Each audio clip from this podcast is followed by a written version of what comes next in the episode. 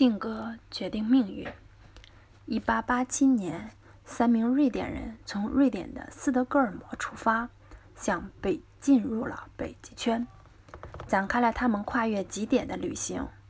当时正是北极的夏天，无论白天还是晚上，都是极地的白昼。三个人驾驶着雪橇，一路上心情很雀跃。到了出发的第五天。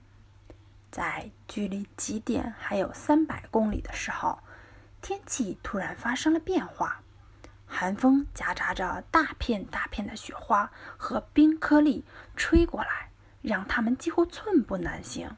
他们只好停下来，扎好帐篷，躲了进去。没想到，这一停就是一个星期。一个星期之后，暴风雪点。都没有停下来的意思。三个人的给养一天天的减少，他们开始怀疑是否还能坚持下去，并成功穿越北极。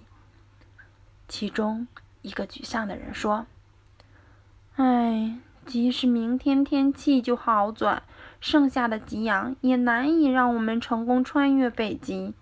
再遇上这样的天气，又没有给养，只有死路一条。”他的失望情绪很快传染了另一个人，两个人都表示，如果明天天气还不好转，他们就马上回转，放弃这次北极冒险。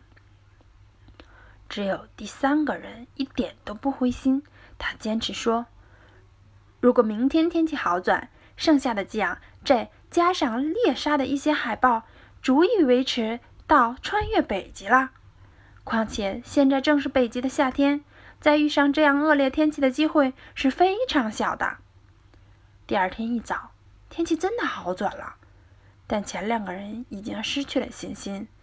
三人无法统一意见，于是他们把给养分成了三份，每人各取一份，认定此行无法成功的两个人带上属于他们的那一份原路返回，而第三个人独自上路。